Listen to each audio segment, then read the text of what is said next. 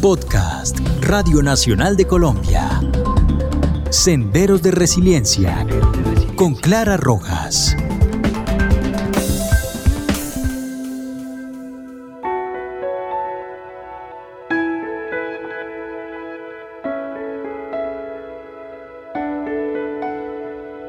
Hola, los saluda Clara Rojas y este es el noveno episodio del podcast Senderos de Resiliencia.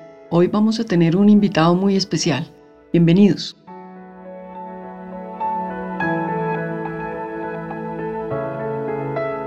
En este episodio vamos a abordar el tema sobre la fe, la esperanza, la importancia de tener una creencia y por supuesto de lograr esa conexión interior con nuestra esencia espiritual y, con un ser superior.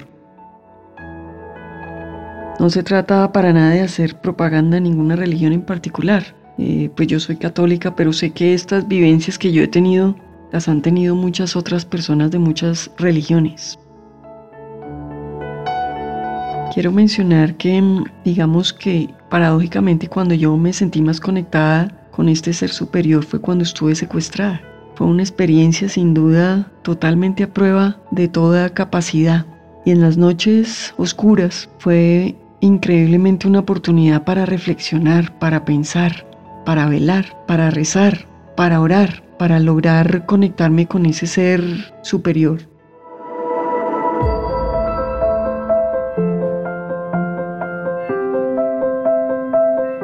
Hay cosas que sin duda están fuera del entendimiento humano, como que hay problemas que a veces se presentan y y uno no encuentra manera de, entender cómo lo podría o se podría solucionar. Y, y realmente cuando se logra abrir el espacio para conectarse con el ser interior y por supuesto ser consciente de esa espiritualidad y ese ser superior, pues se da el espacio para los milagros, porque como que vienen fuerzas superiores a ayudarnos para que las cosas se resuelvan.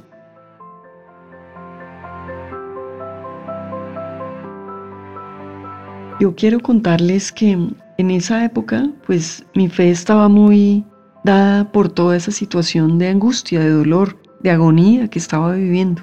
Pero cuando me liberaron, mi fe se transformó y se volvió en una fe más, eh, primero, en acción de gracias, de poder estar viva, de poder estar libre, de reencontrarme con mi familia, con mi hijito.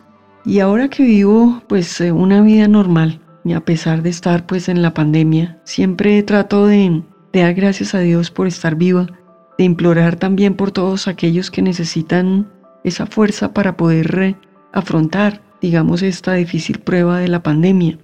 Y bueno, ya que estamos viviendo esta situación tan difícil, pues lo importante es ser conscientes de tener ese espacio y que nos permite conectarnos con nosotros mismos y con un ser superior.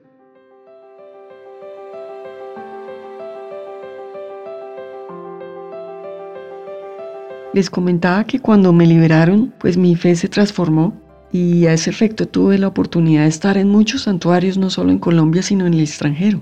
Aquí en Colombia estuve, por supuesto, en el santuario de la Virgen de Chiquinquirá, subí a Monserrate, estuve en Buga a ver el Señor de los Milagros, estuve en la iglesia del 20 de julio, recorrí muchas iglesias, pero también en el extranjero. Estuve en el santuario de la Virgen de Guadalupe, en Ciudad de México, en París, estuve en la iglesia de la Virgen de la Milagrosa y también estuve en Lourdes. Es uno de los santuarios que más me ha impactado. Número uno porque es una población muy pequeña que queda en Francia y lo que más me sorprendió es que llega gente por manadas, casi que diría, de todo el mundo. Entran y salen constantemente para visitar el santuario de la Virgen de Lourdes. Eh, muchos de ellos enfermos con padecimientos muy graves de salud y siempre me sorprendió cómo se volcaba la gente a implorar ayuda, a implorar ayuda de la Virgen y a rezar y a hacer ayunos y a, a tratar de encontrar esa sanación tanto del cuerpo como del alma. También estuve en España en otros santuarios, en la casa de Ignacio de Loyola y también en un santuario que me pareció espectacular para la Virgen de Aránzazu, porque quedaba en lo alto de la montaña, en un sitio donde uno quizá no encontraría ninguna construcción y de pronto se abre paso una linda y magnífica iglesia y un centro, digamos, de estudio que es realmente impresionante. Otros sitios también en Italia, por supuesto, en Roma, en la iglesia, en la Plaza de San Pedro y, y bueno, tantos otros sitios que son tan importantes. De manera que mm, quería decirles que esta experiencia espiritual siento yo que es transformadora y ojalá que en algún momento todos los seres humanos tengan la oportunidad de lograr esa conexión con su ser interior y por supuesto con un ser superior.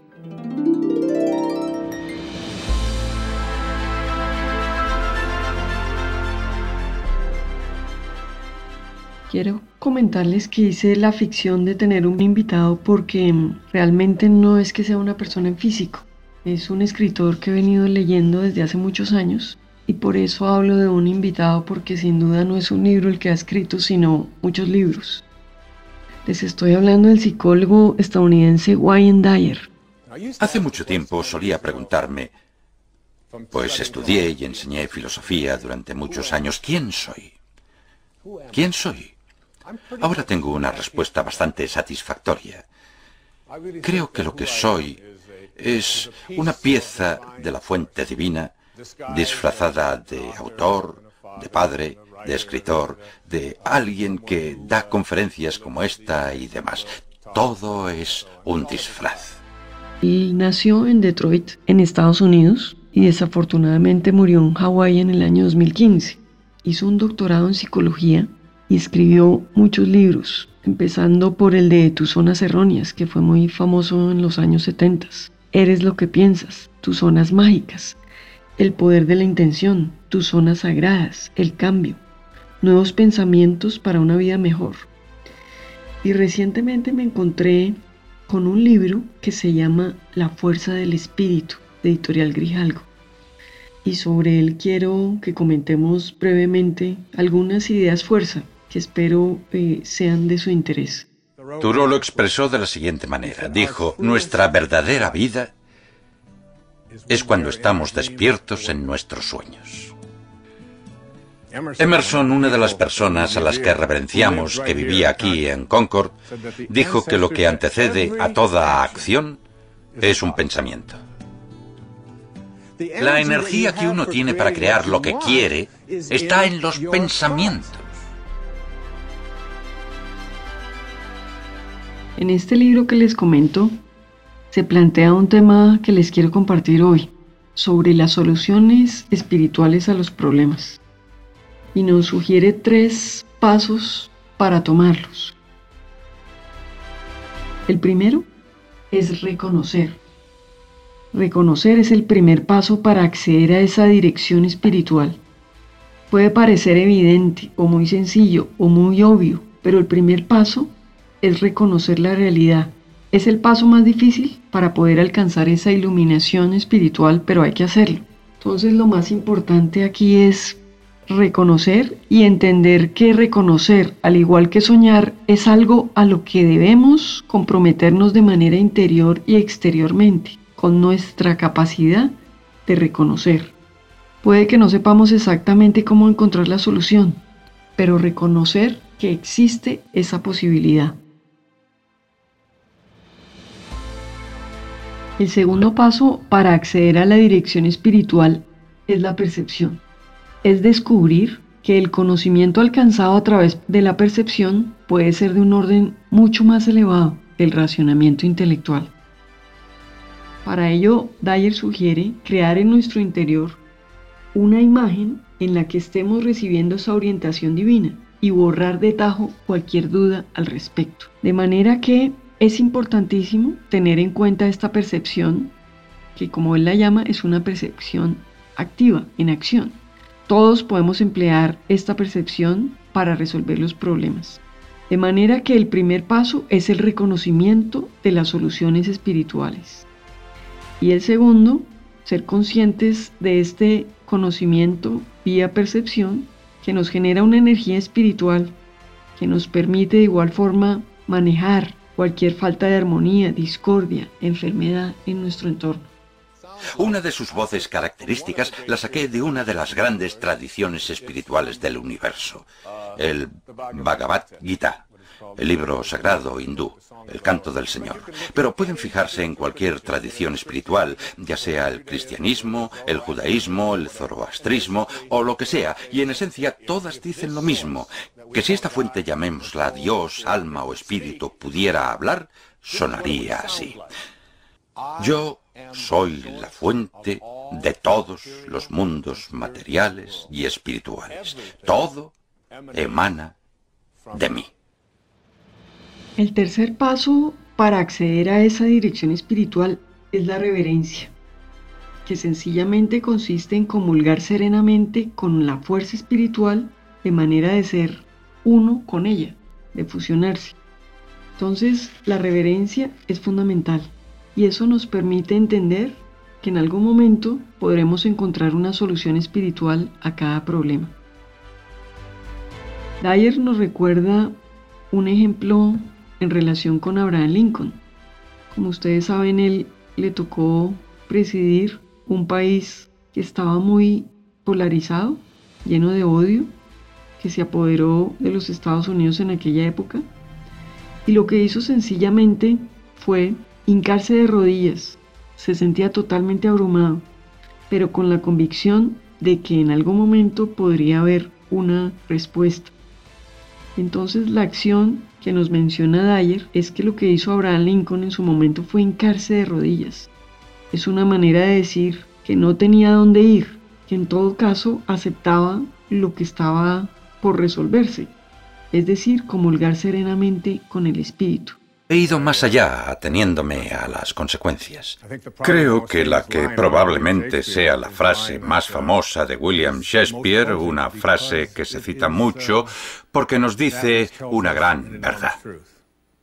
Ser o no ser. He aquí la cuestión. Creo que es algo con mucha fuerza y muy importante que uno debe preguntarse, ¿seré o no seré? Pero las frases que la siguen son incluso más elocuentes. ¿Qué es más elevado para el espíritu? ¿Sufrir los golpes y dardos de la insultante fortuna o tomar las armas contra un piélago de calamidades y haciéndoles frente acabar con ellas? Uno debe siempre preguntarse eso. Creo que es lo que yo hacía, aunque entonces no citaba a Shakespeare. En el libro de tus zonas sagradas, Dyer también nos habla sobre estos temas y menciona igualmente que hay una solución espiritual para cada problema.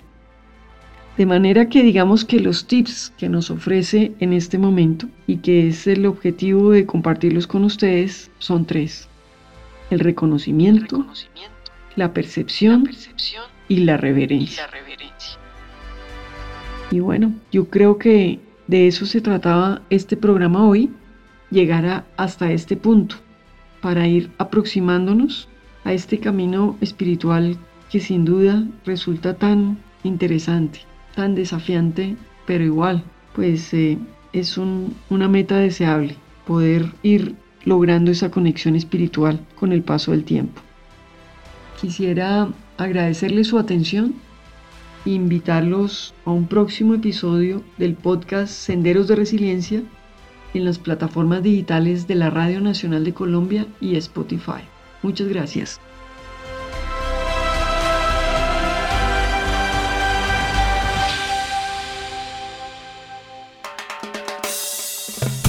Este es un podcast de Radio Nacional de Colombia.